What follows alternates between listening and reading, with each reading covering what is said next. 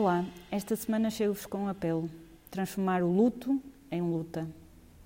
Comecemos pela invisibilização das pessoas eh, associadas às margens e periferia social. Este é o método por excelência para levar a sociedade a não encarar os problemas de frente.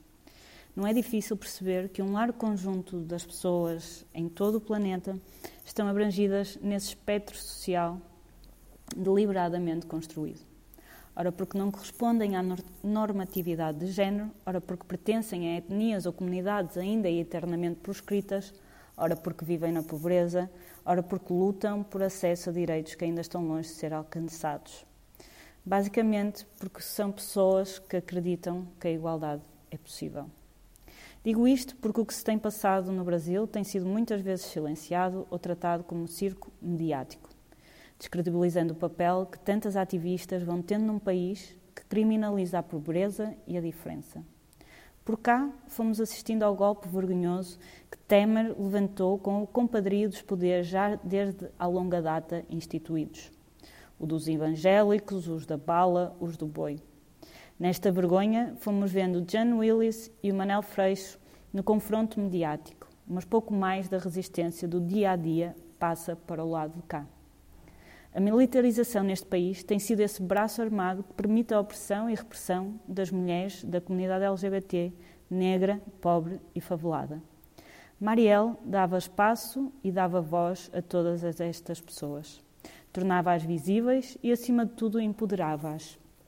Marielle não só denunciava, como construía movimento e fazia-o crescer. Foi isso mesmo que fez na noite em que foi executada, ao estilo já bastante comum e que deste lado fomos conhecendo pelo filme Tropa de Elite.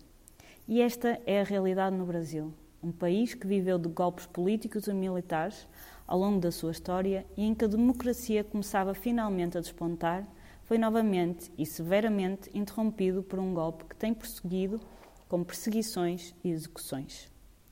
A de Marielle tem o dom de conferir visibilidade internacional a tudo que o regime brasileiro quer eliminar toda a pobreza e a diferença, toda a economia de exploração de pessoas e recursos, toda a violência e força da bala que diariamente é vivida nas favelas. E isto não pode deixar, ninguém indiferente, nem no Brasil, nem em Portugal. Marielle tinha partido e foi eleita para representar as pessoas numa cidade, o Rio de Janeiro, no Brasil. Vários e várias ativistas não são eleitas, mas fazem também esse papel de mobilização e alerta, dar voz e de luta social e pelos direitos humanos. Em 2015 foram identificadas restrições à liberdade de reunião em 93 países.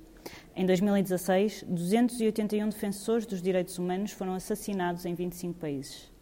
As restrições de viagens de membros da sociedade civil e ativistas duplicou em 2016.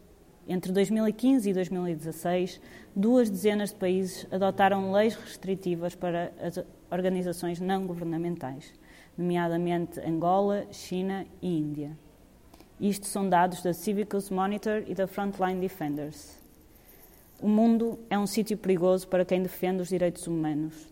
Os pobres, os favelados, a população, os que são explorados e oprimidos para quem tem uma perspectiva de que todas as pessoas são realmente pessoas, têm direitos e devem intervir nas suas vidas. Façamos desse perigo e desse luto a luta necessária para que a relação das forças visibilize mais Marielles, para que se quem nos quiser calar tenha que nos silenciar a todas. Volto para a semana. Beijinhos. Marielle, presente.